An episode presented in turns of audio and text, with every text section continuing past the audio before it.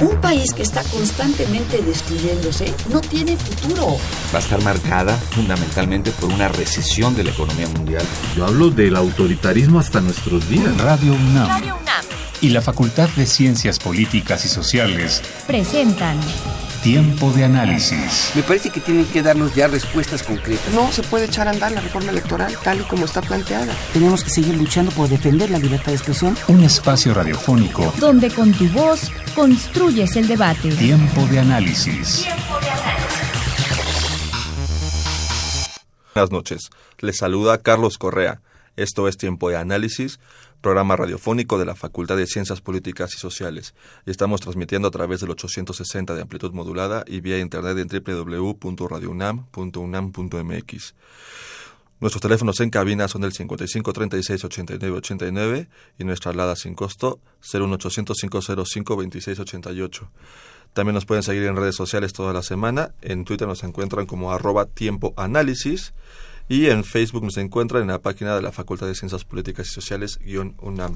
En estas redes sociales y en esos teléfonos nos pueden hacer llegar todas sus dudas y comentarios acerca del programa de hoy y de programas pasados también. También les recuerdo que si les gustó alguno de los programas anteriores los pueden escuchar en la página oficial de la Facultad de Ciencias Políticas y Sociales que es www.políticas.unam.mx. Bien, pues esta noche hoy hablaremos de las condiciones laborales de los niños en situación de calle. Y en la mesa nos acompaña eh, Berta, eh, Berta Bocanegra. Buenas noches, Berta. Hola, ¿qué tal? Ella es licenciada en Pedagogía, egresada de la Facultad de Filosofía y Letras de la UNAM. Eh, maestría, con la maestría de Pedagogía y en orientación, eh, Pedagogía con orientación en Educación y Diversidad Cultural del posgrado de Pedagogía de la Facultad de Filosofía y Letras también de la UNAM y ha colaborado en diversas organizaciones de la sociedad civil que han contribuido en la atención a la problemática de diferentes grupos vulnerables, particularmente de los niños. También se encuentra con nosotros en la mesa eh, Montserrat, no tengo tu apellido. Granados. Montserrat Granados, discúlpame Montserrat. Este, buenas noches, Montserrat. Hola, buenas noches. Ella es licenciada en Sociología eh, por la Facultad de Ciencias Políticas y Sociales de la UNAM y con maestría en Antropología eh, también es profesora de asignatura eh, de la carrera de Sociología en, nuestra facultad y es parte del equipo de trabajo en temas sobre la infancia con la profesora eh, Muñozcano. Y pues muchas gracias por estar con nosotros esta, esta noche. Gracias a ustedes. Pues este, tocaremos un tema que es bastante, pues es bastante delicado. Es un problema, yo, yo, quiero, yo pienso que es un problema muy fuerte en nuestro país y un problema muy fuerte en cualquier sociedad que tenga a niños en la calle, en situación de calle, en esta vulnerabilidad, y peor aún, en eh, estos niños eh, trabajando. Entonces, eh, no sé si quieran empezar o que, nos comenten un poquito al público y a mí, por supuesto, qué es el trabajo infantil como tal, este, a, qué se refiere con trabajo infantil y por qué está es un, es un delito, está penado el trabajo infantil. Este, y de ahí que eh, nos pueden también hablar de cuál es el problema en particular del trabajo infantil de los niños en situación de calle. No sé quién quiera empezar. Berta, Montserrat.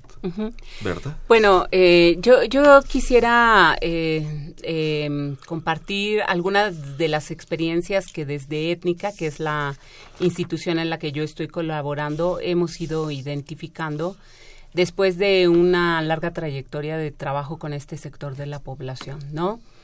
Eh, podríamos, eh, a, mí me gustaría que eh, pudiéramos ir avanzando, más que en entrar en definiciones eh, muy, muy puntuales sobre el trabajo infantil, quizás a lo mejor más en torno a la problemática que hay en torno a esta, a esta situación y sobre todo quizás a lo mejor ir hablando de algunas percepciones que la sociedad tiene en torno a, esta problemática, ¿no?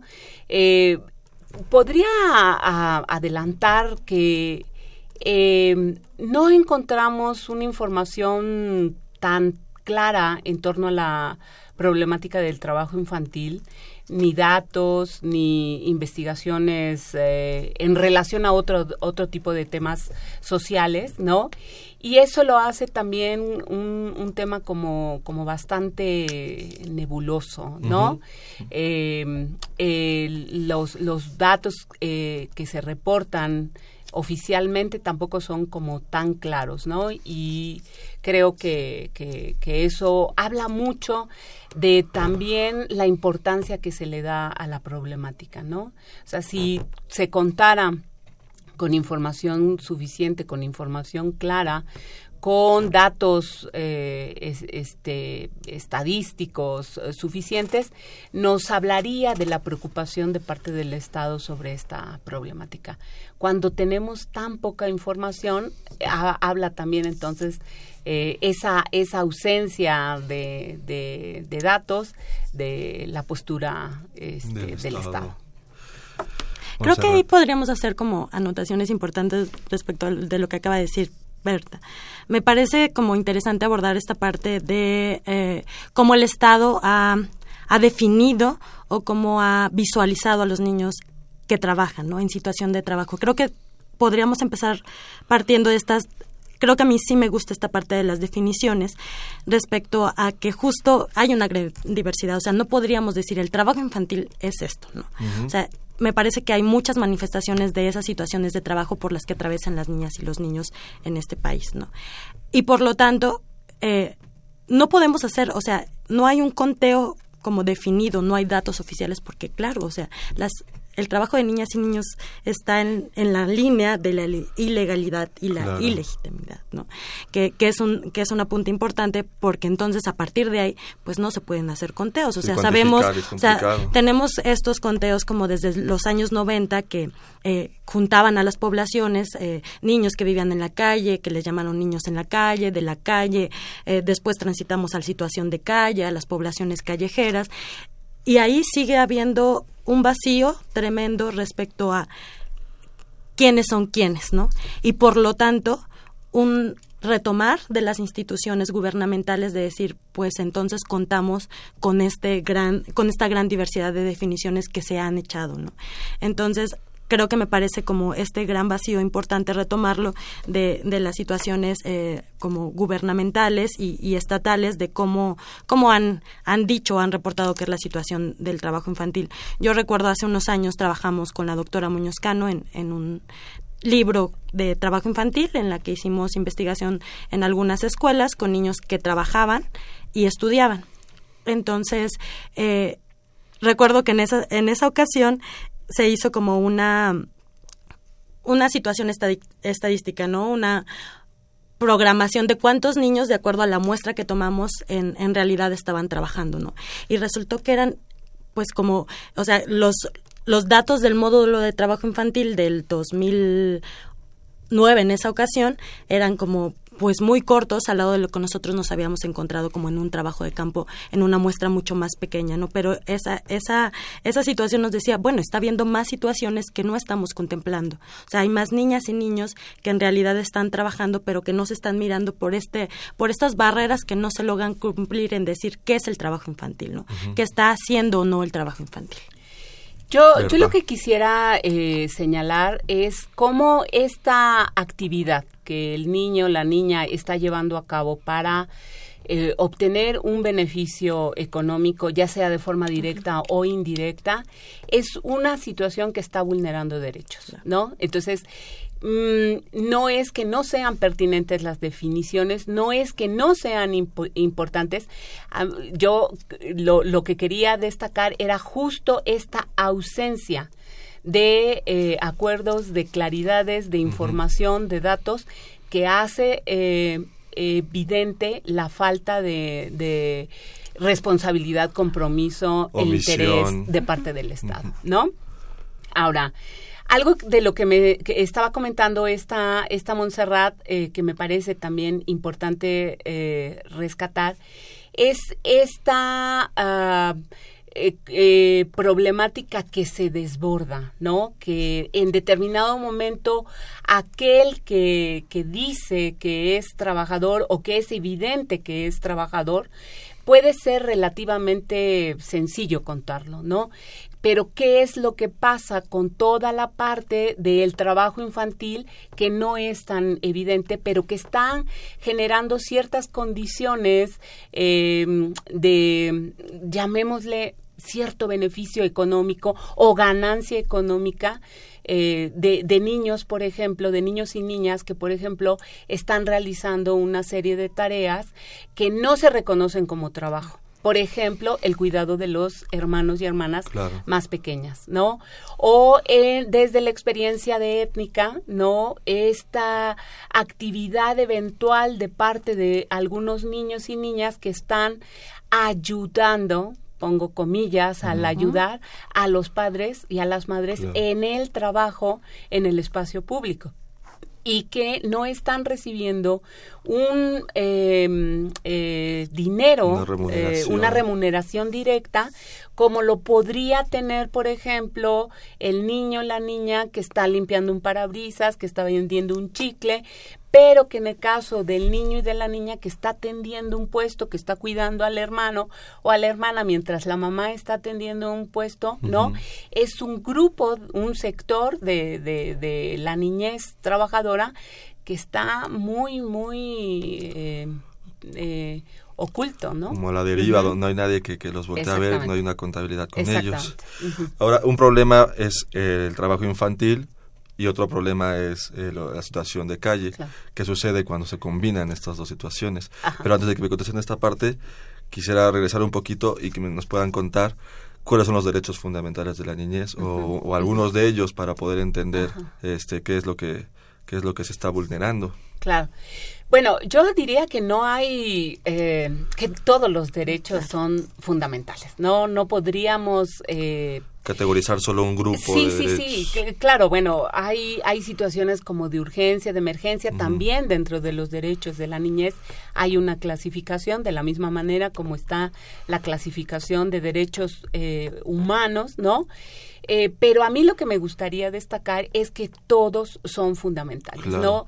Hay algunos, sobre todo en el caso de, de la niñez, que podríamos en determinado momento suponer que no son importantes, como por ejemplo la recreación, el juego, tan fundamental en el, desarrollo, para el desarrollo, exactamente, ¿no? Entonces, yo, yo diría que todos, absolutamente todos los derechos son fundamentales, ¿no? Y también de, de eh, mayor o menor medida, eh, un niño que, que trabaja, una niña que trabaja, está viendo vulnerados todos sus derechos. Muy bien. Este Montserrat, entonces cuando se combinan estas dos situaciones, este situación de calle y trabajo infantil, ¿qué este qué problemática estamos estamos viendo? Pues es que al, al final se combinan como unas situaciones de vulnerabilidad excesivas, ¿no? Como bien lo comenta Berta ahora, esta parte, o sea, cuando los niños se encuentran en situación, viviendo en la calle, hablemos situación de calle, estando en vida en la calle, y trabajando en la calle, pues al final están vulnerados todos sus derechos, ¿no? Y para el Estado son casi invisibles muchas de las veces. A mí me parece invisibles y, con situaciones graves, ¿no? En la experiencia de las investigaciones que he realizado, la investigación de maestría está enfocada a niñas y niños que trabajan y viven en la Merced, ¿no? En el barrio de la Merced, aquí en la Ciudad de México. Y nos pareció como importante esta situación de muchos de los niños y las niñas con los que trabajamos no tienen un registro civil. ¿no? Y eso es una vulnerabilidad mucho más grande, porque entonces están negando todos sus derechos, no existen. ¿no? O sea, pasan por una situación de no están reconocidos por el Estado para después no poder acceder al derecho a la salud, para después no poder acceder al derecho a la educación. Y de ahí para no poder acceder a ningún derecho en su vida. O sea, cuando lleguen a ser adultos, ellos no podrán contar con esos derechos porque no tienen una identidad, ¿no? Y que me parece muy grave, ¿no? Porque hace hace poco que revisaba esta esta eh, reforma a la ley de general de niñas, niños y adolescentes se decía, ¿no? O sea, y, me pareció como sorprendente en tanto en la práctica no se realiza, ¿no? O sea, que bajo cualquier circunstancia, aunque las niñas y niños no estén registrados ante el registro civil, ninguna institución, llámense de salud o de educación, puede negarles su derecho para acceder a ese derecho, ¿no? Y entonces, ¿qué sucede cuando en la práctica estamos así, no? Sí, el problema es que algunas veces las eh, normas, las leyes pueden ser verdaderamente favorables en el papel eh, para el desarrollo. El problema es todo lo que se tiene que implementar para la para la aplicación de esas leyes, ¿no? Eh, aunque se establezca como decreto el ingreso a la escuela de los chicos y chicas que no están registrados, es prácticamente imposible por asuntos que son a veces hasta ridículos, es decir, no pueden inscribir, no pueden dar de alta en la matrícula porque no se cuenta con un CURP. ¿No? O sea, no hay manera de que ya no no pasa además por un proceso de voluntad de quien tenga que hacer el trámite, es un asunto ya a veces técnico, ridículo, ¿no? Y todo lo que implica entonces movilizar esa situación. A mí me gustaría regresar en eh, eh, aquí sí un poco en lo que es la situación de calle, ¿no? Porque mm, eh, este Montserrat lo comentaba como también este concepto ha sido que ha ido transitando a lo largo de cómo se va manifestando también la problemática, ¿no? Eh, es otro de los conceptos de los cuales también hay, hay, hay matices, hay diferencias, hay quienes denominan a este sector de la población de una manera particular y demás, ¿no? Parece que cada, cada gobierno, cada administración también tiene su forma distinta de concebir el problema. ¿no? ¿no? solo, no solo, no solo, la, la, no solo la parte estatal, no, sino también, institucional. Exactamente, también dentro de las organizaciones de la sociedad civil tenemos tenemos diferencias distancias, diferencias y también desde la academia, ¿no? En, en el caso de étnica, nosotros establecemos la situación de calle eh, considerando dos problemáticas que se eh, juntan, exactamente, se tocan, pero que hay también mm, diferencias importantes de destacar, ¿no? Y por un lado están quienes trabajan en, en, calle en, o en el espacio público, porque para nosotros la calle no es solo la avenida o la calle, sino también es la banqueta, la plaza, la terminal de autobús, etcétera, el espacio público. El metro, el microbús. Exactamente. Y están, eh, por otro lado, quienes están vinculados a la vida en calle. Para nosotros, eh, en étnica, utilizamos estos, estos, estos términos, ¿no? Por no quisiera hacer este pretencioso y decir que son conceptos o categorías, estos términos, porque nos permite eh, describir eh, de forma mucho más exacta lo que nosotros vemos cotidianamente en la calle. Ya no vemos a personas que permanezcan durante mucho tiempo viviendo en el espacio público. Pueden transitar desde eh, por las diversas instituciones que brindan ah, alojamiento, pueden emigrar hacia algunos lugares, ¿no? O bien pueden eh, regresar incluso a vivir por temporadas con sus familias, ¿no? Entonces estos dos grandes, grandes eh, bloques, ¿no?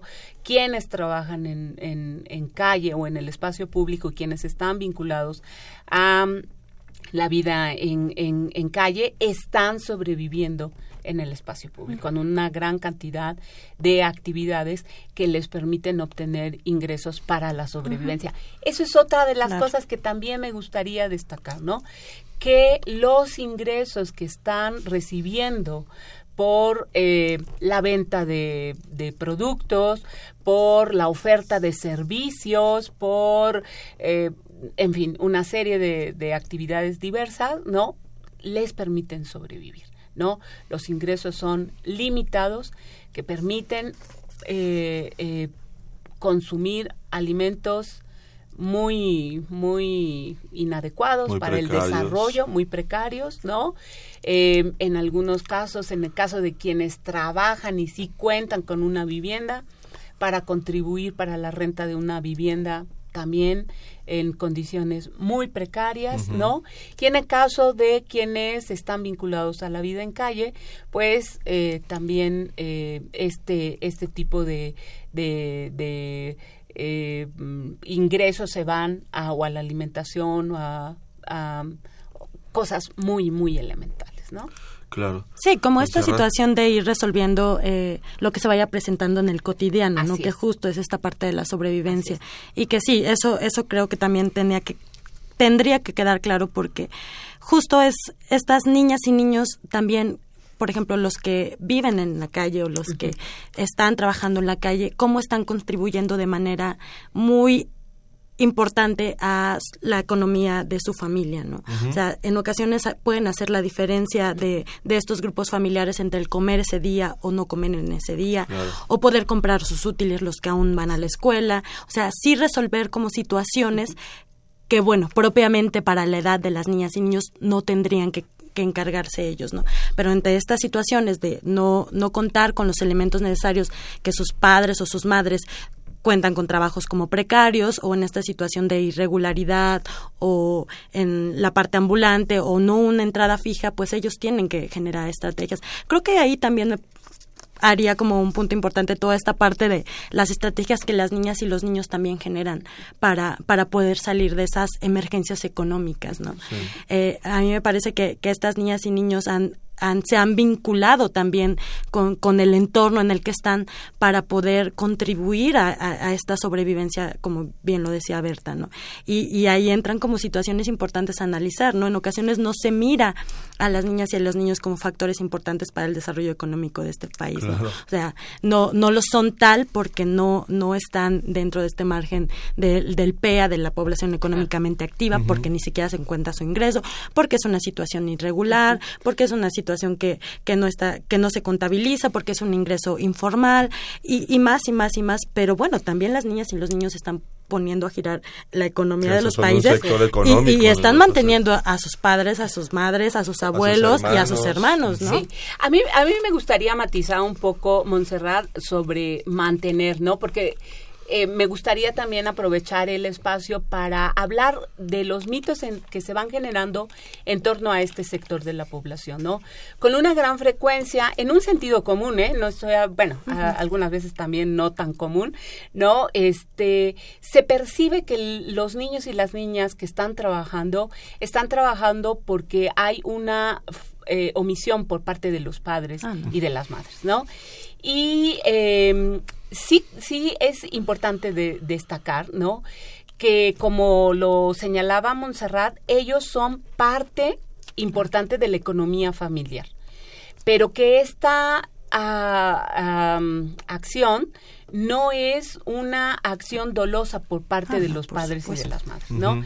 Sí es importante destacar que en todo tipo de trabajo infantil, todo, ¿no? En este como en, en los otros, hay una omisión por parte del Estado. Y quien tendría que resolver el problema del trabajo infantil en primera instancia es, el Estado, ¿no?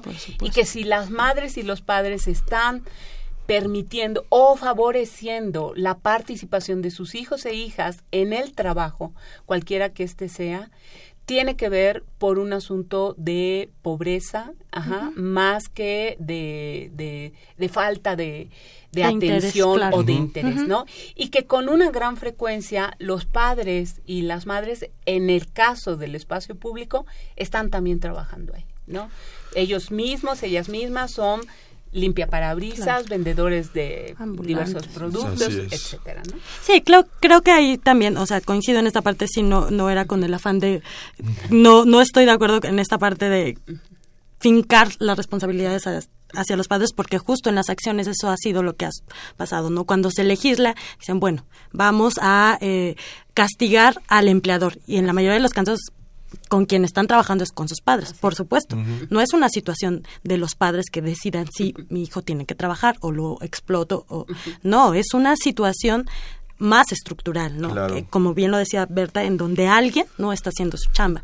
y en ese caso, pues es un Estado que no está viendo esta situación y que está fincando responsabilidades hacia particulares, que en este caso son los padres y las madres. Pues vamos a ir a nuestro primer, eh, nuestro primer corte de la noche.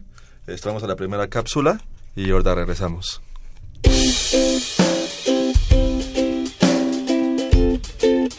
El viernes 29 de julio, el caso de la desaparición forzada de 43 estudiantes de Yotzinapa tomó un nuevo rumbo en la ciudad de Washington. Sede de la Comisión Interamericana de Derechos Humanos. A 22 meses de la trágica noche de Iguala, padres de familia de las víctimas y sus abogados lograron que sus voces se escucharan para crear un mecanismo especial de seguimiento al caso, inédito en la historia de ese organismo internacional. A diferencia del tradicional intercambio de comunicaciones escritas, en esta ocasión el presidente de la comisión, James Caballero, realizará por lo menos tres visitas a México. Además, se contempla la conformación grupo de especialistas que operará en México por tiempo indefinido para supervisar la investigación y las acciones de búsqueda, a fin de dar cumplimiento al objetivo por el que el organismo otorgó medidas cautelares, localizar a las víctimas de desaparición forzada. La resolución de la Comisión Interamericana alimentó la esperanza de las familias por alcanzar la justicia y verdad, deuda que tiene el gobierno de Enrique Peña Nieto, no solo con las víctimas, sino con un país sumido en la más grave crisis de derechos humanos de su historia. Para tiempo de análisis, Gloria Leticia Díaz.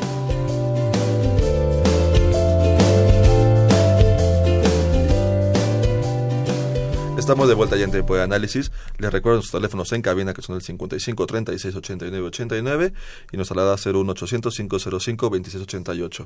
Ahí nos pueden hacer llegar todas sus dudas y comentarios y también esas mismas dudas y comentarios son bienvenidas en nuestro Twitter en arroba tiempo análisis o nuestra página de Facebook es la página de la Facultad de Ciencias Políticas y Sociales guion UNAM.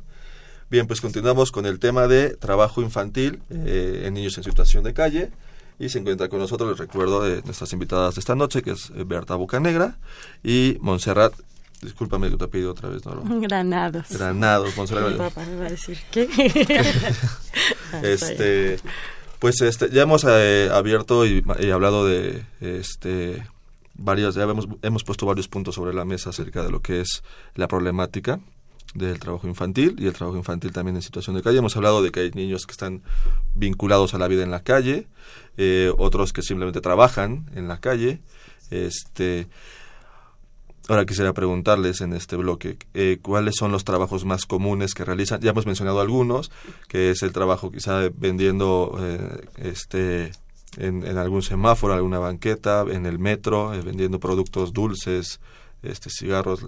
Lo, lo, en la ciudad de, los que vivimos en la Ciudad de México es muy común ver a los niños vendiendo mazapanes. Uh -huh. Es como una situación bastante común. Este, uh -huh.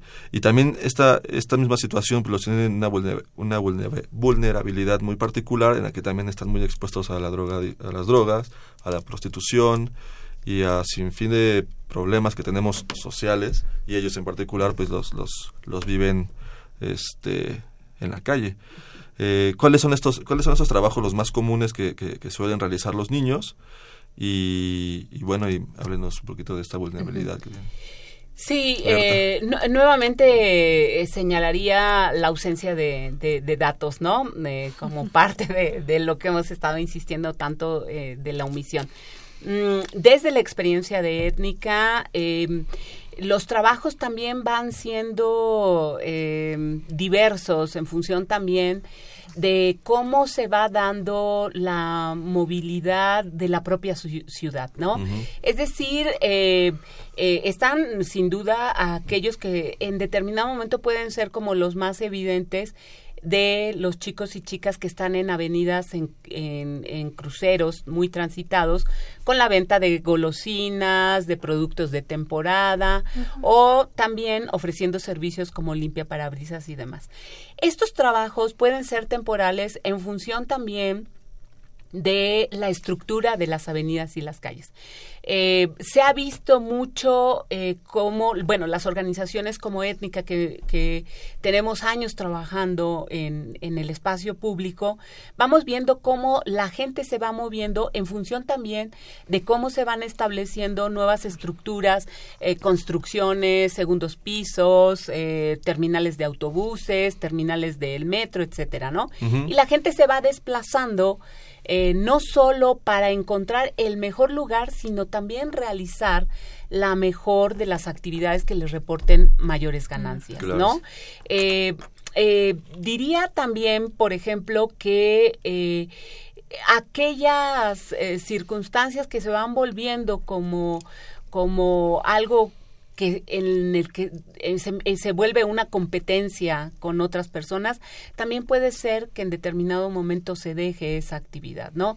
Eh, te diría, por ejemplo, nosotros tenemos un centro comunitario en el barrio de San Antonio, en Xochimilco, y en un crucero muy transitado, muy cercano al kiosco de Jaltocán, ¿no?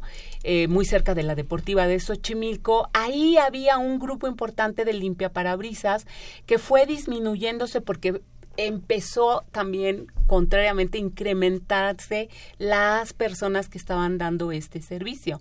Ahora lo que está eh, presentándose más es como la venta de dulces eh, típicos, doraditas, amaranto y demás. Pero en cuanto empieza a incrementarse la cantidad de personas que van a realizar esa actividad, entonces la gente se mueve, exactamente, ¿no? Y esto, bueno, eh, te, te habla también del incremento de la pobreza. O sea, cada vez hay más personas que están haciendo alguna algún tipo de actividad en el espacio público, ¿no?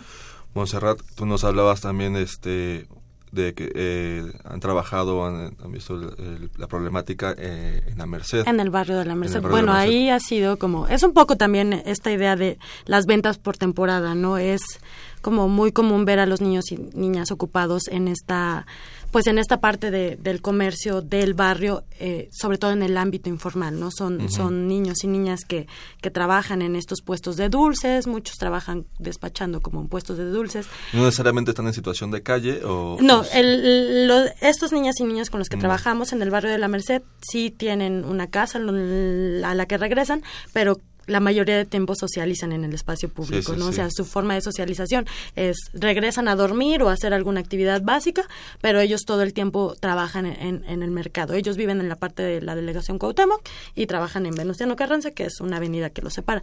Pero bueno, ahí nos encontrábamos también eh, actividades bien diversas y, y, una de las actividades que, que, que, se encontró en esta, en esta investigación fue la venta de eh, pirotecnia y explosivos, ¿no?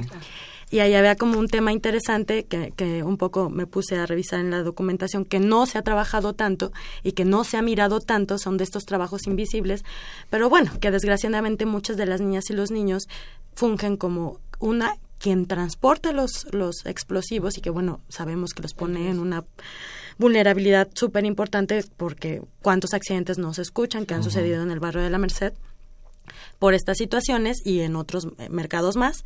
Y bueno, otra la venta, ¿no? Pero bueno, al final son eh, otra vez sin ánimo de criminalizar como estas actividades, pues son estrategias que tienen, de las que tienen que echar mano porque al final son las que más dejan una retribución económica, ¿no? Y ellas y ellos, como bien dice Berta, se tienen que ir moviendo en este margen. Ahora, hablando un poco de la situación de la Merced, estamos en el marco de un proyecto de un plan maestro, ¿no? Las niñas y los niños en el último, en los últimos dos años que se echó a andar eh, el plan maestro han tenido que irse desplazando de las actividades porque hay una persecución constante de parte de las autoridades para, para, echarlos a todo el cuadro de ahí, ¿no? Entonces, esas son otras de las circunstancias que, como bien dice Berta, hay que contemplarse, ¿no? Las niñas y los niños se mueven todo el tiempo, una a realizar actividades como sea y de donde sea, pues porque todo el tiempo están siendo hostigados por alguien más que no les permite trabajar. Fíjate que eso, eso me parece muy, muy importante también enfatizar, la ausencia de política pública, ¿no? No hay programas que, que estén considerando la magnitud de la problemática y algunas veces las, las acciones a las que se eh, concreta eh, buena parte del, del, sector gubernamental, por lo menos de esta ciudad, es un poco a, una especie de criminalización de la pobreza, ¿no? este retirar a, a los ambulantes eh, del espacio público, sin duda es algo que nos beneficia a todos, incluso a las mismas personas que están en, en el espacio público público, pero se les olvida un elemento fundamental, ¿no? Que es, ok, estas personas que están en el espacio público sobreviviendo, cómo van a, sobrevivir o van a vivir dignamente si se les quita la fuente de ingresos, ¿no? Entonces, eh, es, es un gran problema porque entonces todo el tiempo están expuestos, sobreexpuestos a situaciones verdaderamente muy dramáticas. En Xochimilco recientemente se hizo reubicación en toda la zona del el centro histórico y eh, es algo que, que ha, ha, favorecido el incremento de la participación de los niños y de las niñas, porque cuando las madres y, los padres tenían sus puestos semifijos, eran ellos quienes estaban al frente. Pero ahora que tienen que andar correteando a la camioneta para de la delegación para ocultarse, entonces los niños y las niñas andan con bolsitas de verduras y frutas trabajando y haciendo exactamente lo mismo que, las madres y los padres. Bueno, eso lo vemos en el caso de quienes son trabajadores, ¿no? Del espacio público. Pero esa es una práctica también constante con quienes están vinculados a la vida en calle, ¿no? O sea, los desalojan, los quitan, eh, bueno, es, es una, una, una práctica este, permanente. Las organizaciones es, creemos que sí, efectivamente, las personas no deben de estar en el espacio público, particularmente en étnica. Nosotros estamos convencidísimos que la gente no debe de estar en el espacio público, no debe de trabajar en el espacio público, no debe de eh, vivir en la calle porque se están vulnerando los derechos. Pero no creemos que lo que está haciendo la, autoridad que está aplicando. es resolver la problemática. Está bueno, porque lo que hace actuando de forma autoritaria. Sí, porque lo que hace eh, particularmente en el centro histórico, pues es ocultándolos. No ataca el problema, simplemente queremos que los turistas no los estén viendo. Entonces, entre más alejados del, cuadro, del primer cuadro del centro, pues mejor, pero no atacan el problema. Solo es ocultarlos y perseguirlos, y perseguirlos, criminalizarlos. Ha sido esta práctica sistemática de limpieza social, ¿no? Y que, bueno, las organizaciones en particular me parece quien ha sido más, quien ha estado como en pie de lucha para denunciar como estas agresiones constantes y bueno, sí, no, no deberían de estar ahí, pero están, ¿no? ¿Y qué más?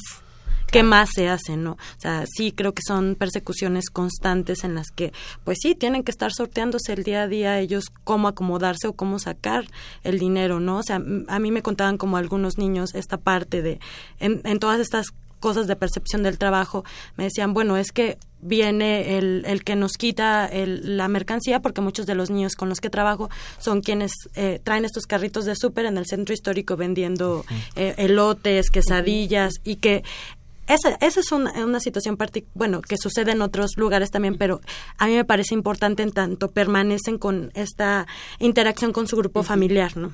Entonces, justo cuando llegan estos operativos policíacos y, de limpieza social, pues ellos pierden, o sea, todo. O sea, recuerdo estas palabras de estos niños de decir, bueno, vamos con nuestra mercancía, ya hemos ganado un poco, y todavía que nos quitan nuestra mercancía y la tiran a la basura, nos quitan nuestro dinero para que no nos lleven a, al, o, se va dando continuidad a la terrible corrupción, porque algunas veces no les quitan las mercancías, pero sí les tienen que dar dinero para que les permitan trabajar, ¿no? Entonces, bueno, se vuelve una situación un, un círculo vicioso. Muy, muy, muy eh, peligroso. Vamos a ir a nuestra siguiente cápsula, de la, eh, la segunda cápsula de esta noche, este, y volvemos.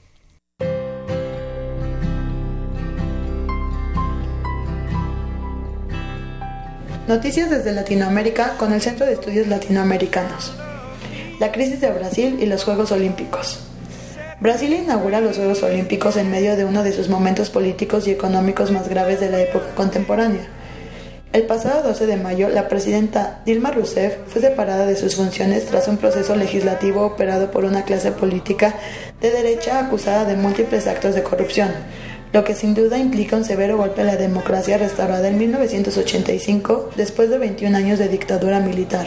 La mandataria ganó los últimos comicios para reelegirse con 54 millones de votos, mismos que fueron desconocidos por 350 diputados y 55 senadores que votaron en ambas cámaras su destitución bajo argumentos jurídicamente improcedentes. Y es que, desde 2003, los gobiernos de Lula da Silva y Dilma Rousseff, con todos sus errores y actos de corrupción, han logrado históricos avances sociales en esta nación sudamericana, a través de los cuales más de 30 millones de brasileños han salido de la pobreza.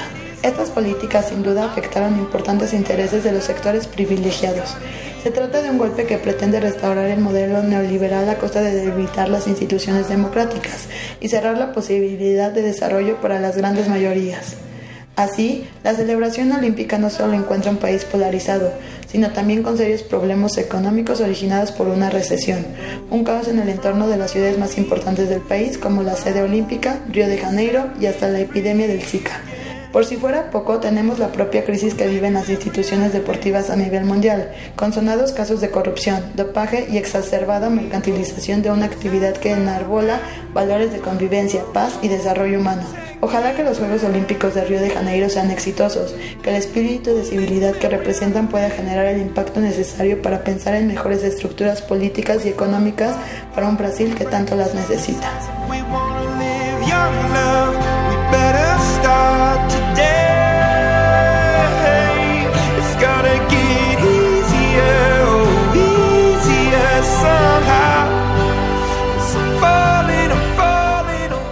Estamos de vuelta ya en tiempo de análisis. Les recuerdo los teléfonos en cabina. Son el 55 36 89 89 y el 01800 505 26 88.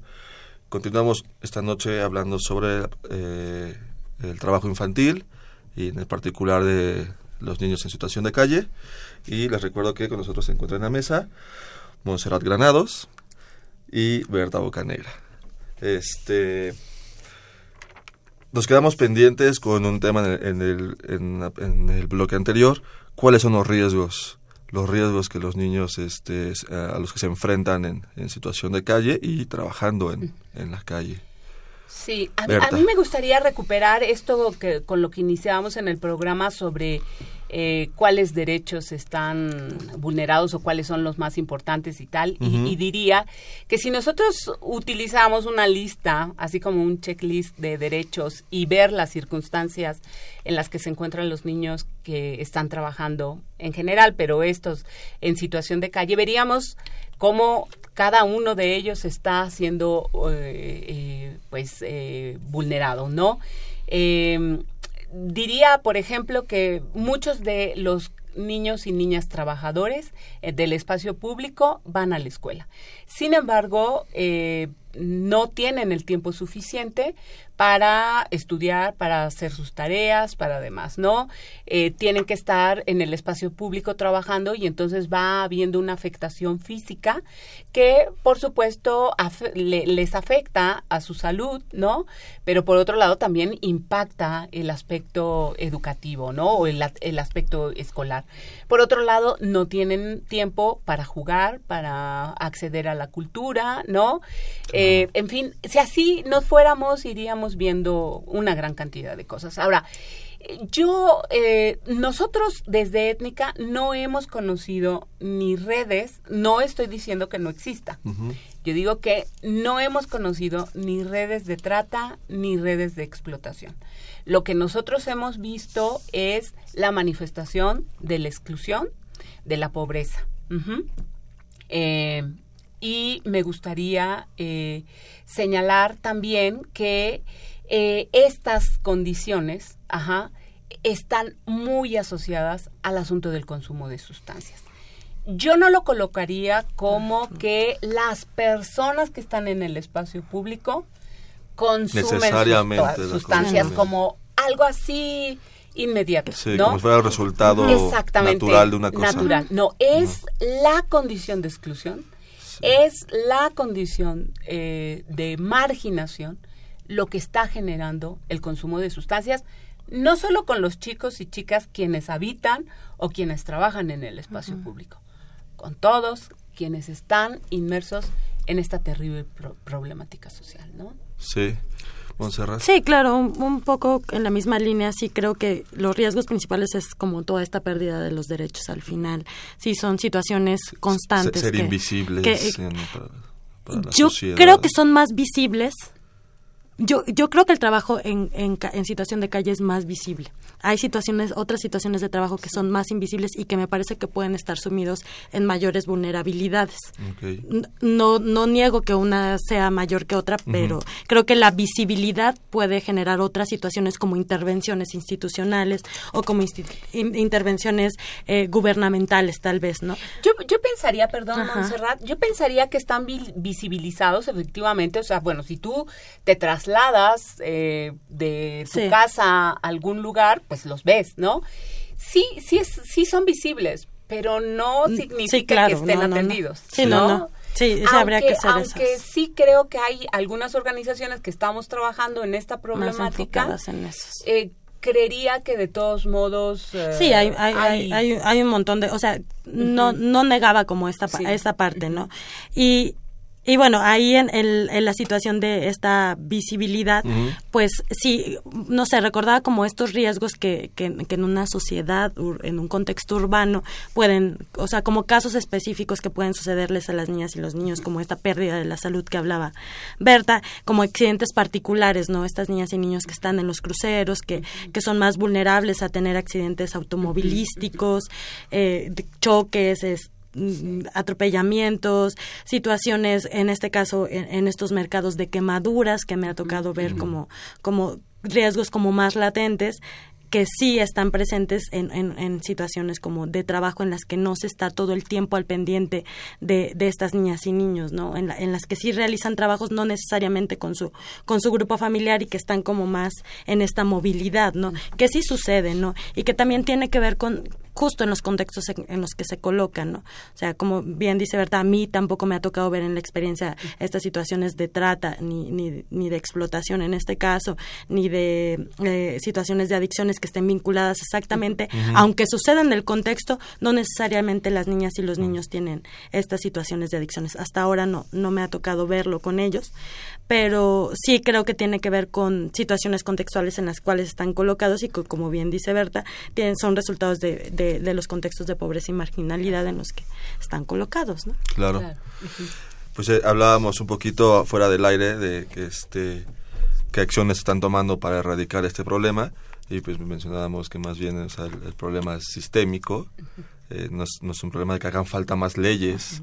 ¿no? o que las leyes sean más adecuadas o no. Digo, creo que sí, también estaría bueno que también en ese terreno se hicieran mejores cosas, ¿no? Sí, sin duda. Pero sin duda, ah, digamos que de repente pueden haber algunas cosas bastante rescatables, pero ya la operación, de, todas ellas se vuelve bastante complicada, ¿no? Sí, el, problema de fondo es, el desarrollo social o el poco desarrollo en el que se encuentra sumergido nuestro país nos pueden eh, nos podrían contar un poquito cómo es la situación al interior de la República, cómo han podido tener la oportunidad de trabajar en otros estados, en otros en municipios, cómo cómo cómo se encuentra la, situación. Es muy similar a la de la Ciudad de México. Eh, se encuentran, este, bueno, no sé, los trabajos que realizan son son distintos, son los similares. Al final es un problema urbano. Este, entonces no importa si es en Monterrey una ciudad de México, este, ¿qué, han visto, se han podido trabajar o han podido analizar un poquito desde el interior de la República? Claro, bueno, eh, Étnica ha trabajado siempre en la Ciudad de México, eh, pero bueno, nosotros hemos establecido eh, contacto con otro tipo de organizaciones que también están atendiendo esta problemática. En Puebla, eh, por ejemplo, está Juconi, ¿no? En, en Oaxaca, Canica, en Jalapa, Matraca, en Chiapas, eh, Melel, ¿no? En fin, hay una serie de organizaciones que están realizando acciones muy importantes, ¿no? Y bueno, en los espacios en los que hemos coincidido en este intercambio de experiencias, hemos visto situaciones muy, muy semejantes, ¿no? Eh, las condiciones de violencia, las condiciones de marginación, ¿no? La pobreza como una de las causas fundamentales, ¿no? La falta de interés o de políticas públicas de parte de, del Estado para, para intervenir. Mira, yo, yo diría que... Mm, tenemos un, un, problema muy grave eh, en nuestro país y es la falta de la continuidad en las, en las políticas públicas, ¿no? Esta, esta forma eh, eterna, no, no sé exactamente desde cuándo, de eh, el cambio de autoridades, la incorporación de nuevos proyectos, la no continuidad de las acciones que se venían haciendo en administraciones pasadas. Bueno, ni, ni hablar del asunto de la corrupción que hace que se fugue una cantidad de recursos bárbaros, ¿no? No permiten que, que, se concreten. Podríamos de repente a lo mejor suponer que hubo una administración que tuvo un mayor interés en, en esta problemática, que se eh, interesó un poco más que la anterior o que la que le siguió. creó nuevos órganos. exacto, pero la continuidad es lo que no no ha ayudado mucho. Porque supongo que en, trabajos desde las organizaciones sociales, cuando trabajan con el gobierno y con instituciones, pues conocen a, un grupo de personas con los que trabajan tres años, cuatro años, seis años, lo que dura la administración, termina, cambian por completo a toda la planilla y es volverse a presentar, casi empezar desde cero, cuando llevan por lo menos tres años trabajando el problema en, ciertos puntos muy, muy, Ahora, algo que, que, también se ha vuelto ya una cosa descaradísima, ¿no? Que en, las, en los procesos eh, de elección intermedia la gente se va y deja los puestos votados y los proyectos porque entonces se van a a buscar otro otra otra otra plaza claro. Monserrat igual desde tu trabajo desde la academia y desde organizaciones en las que has participado igual como has visto la problemática al interior de la república. Pues eh, creo que es bajo esta misma línea, es una situación generalizada. Sí cobra, un poco como lo decía hace rato, cobra matices de, de acuerdo a los contextos en donde estén localizados. ¿no? Hay también creo que debemos de decir que hay niñas y niños que están trabajando, aunque no es legal en este país que las niñas y niños trabajen, pero en situaciones más dignas. ¿no? O sea, también nos ha tocado encontrarnos a niñas y niños que se encuentran trabajando en otros sectores, pero la mayoría sí es bajo estas condiciones de emergencia y de sobrevivencia. ¿no? Entonces, sí se colocan haciendo otras actividades, como este caso de los niños jornaleros en situación de migración, que tienen que estar en constante movilidad, que ese es otro de los apuntes que hay que ser precisos de lo que está pasando con estas niñas y niños en movilidad, no en procesos de movilidad por desplazamientos, por conflictos armados, por la violencia y que en ese caso también en esas situaciones de movilidad y de desplazamiento tienen que empezar a trabajar en esos nuevos contextos en los que llegan. Entonces, creo que el tema tendría que leerse contextualmente en, en, en, en esas lecturas de las trayectorias laborales de las niñas y los niños de por qué están insertándose en el trabajo, ¿no? Y desde ahí creo que podríamos partir en, a situaciones interesantes, ¿no? Pero bueno, un poco como decíamos, la política en general está enfocada así la erradicación del trabajo, que es la apuesta de muchos desde hace mucho tiempo, pero bueno, el trabajo infantil tiene matices también culturales, ¿no? Entonces, ahí también ha habido como algunas situaciones que hay que rescatar y que hay que poner énfasis y, y, ver cómo qué se está haciendo para que se mediante qué acciones se está erradicando el, trabajo infantil no porque bueno hace algunos años firmó México estos convenios con la OIT y los ratifica constantemente pero cuáles son las acciones llegar a los campos agrícolas a sacar a las familias y que las familias no puedan tener o que le saquen a los niños de los campos en los que están trabajando y los niños tengan que estar expuestos a otras vulnerabilidades o entonces sacar a la gente a los papás de trabajar y que los niños se queden en su comunidad de origen. Y entonces esa es la manera de erradicar el trabajo infantil en este país, ¿no? Habría que pensar, creo, en otras políticas y en otras acciones para entrarle como y me parece que en este caso sí creo que puedo decir que las organizaciones de la sociedad civil fueron quien durante muchos años pusieron en la agenda y visibilizaron a las niñas y los niños. También hay que hacer como este énfasis en que eh, fueron ellos quienes llevaron a, la agenda política los temas, ¿no? Quienes dijeron, vamos a, está esta situación del trabajo infantil, de situación de calle, que estuvieron buscando y buscando hasta colocarlos como un tema, ¿no? y, no tiene que ver con la bandera partidista. No, no, no, a mí me parece que sí fue como como quienes y siempre lo digo cuando puedo en las clases de que cuando hablamos de estos temas que, que creo que desde las organizaciones de la sociedad civil el tema de la infancia lo colocaron para que nosotros desde la academia podamos retomarlo, pero también en las políticas públicas, ¿no? Y, y lleva como un poco de tiempo esta, esta inserción de este tema, pero creo que todavía podemos seguir trabajando más. ¿no? Hay mucho que hacer. Y como lo, comentabas y lo comentábamos casi al principio del programa fuera del aire, que el, gobierno mexicano el año pasado ratificó estos acuerdos y se comprometió a eh, en 10 años erradicar con el problema del trabajo infantil. Pues llevamos un año y pues a ver a ver qué sucede. Faltan nueve. Este pues nos quedan escasos cinco minutos. Eh, ya no ya no vamos a ir a la última cápsula. Mejor nos seguimos con sus conclusiones. Por favor eh, eh, díganos un poquito sus conclusiones qué piensan sobre el problema qué, qué, falta dónde avanzar dónde caminar qué podemos hacer desde la sociedad civil porque vemos que no, tenemos, no, hay que estar esperando a que el Estado haga lo suyo pero sí hay que decirle que lo tiene que hacer pero tampoco hay que esperar a que lo esté haciendo. Entonces qué trabajos hay y también desde sus, sus trincheras desde desde étnica y desde, también desde tus trabajos eh, académicos, Monserrat, ¿qué han estado haciendo? Este, muy, muy, rápido, nos quedan escasos Bueno, yo empezaría con lo último, que es qué hemos estado haciendo en étnica. Bueno, en étnica somos una organización que está trabajando en tres centros comunitarios, en la colonia Morelos, en la colonia Jusco y en el barrio de San Antonio en, en, Xochimilco. Eh, desde ahí estamos impulsando acciones educativas para la construcción de un proyecto de vida digno. Eh, con base en derechos humanos, ¿no? Para nosotros es fundamental eh, la, la, idea de la construcción de este proyecto que permita el, el, avance en, en torno al ejercicio de derechos, ¿no? Eh, diría que eh, la sociedad civil es eh, quien quienes nos tenemos que seguir movilizando, ¿no? Sí, eh, la falta de voluntad política de parte del Estado es muy evidente y si nosotros, la sociedad civil, ya sea a través de organizaciones constituidas o a través de otros medios, no hacemos que esto se transforme, eh, bueno, pues las cosas parece ser que no van a cambiar mucho. Es, es, es, es cierto lo, lo que decía Montserrat, quienes hemos estado impulsando eh, la, agenda de niñez, hemos sido las organizaciones eh, de la sociedad civil y tenemos todavía mucho que hacer muchísimo. Realmente se ha avanzado eh, muy poco, ¿no? Pues yo diría que aquellos que estén interesados en sumarse a causas como esta, se acerquen a Étnica, nos pueden encontrar en el Facebook, en Twitter, en nuestra página web. Seguro muchos estudiantes de nuestra facultad Ojalá les interese hacer su servicio se social. también.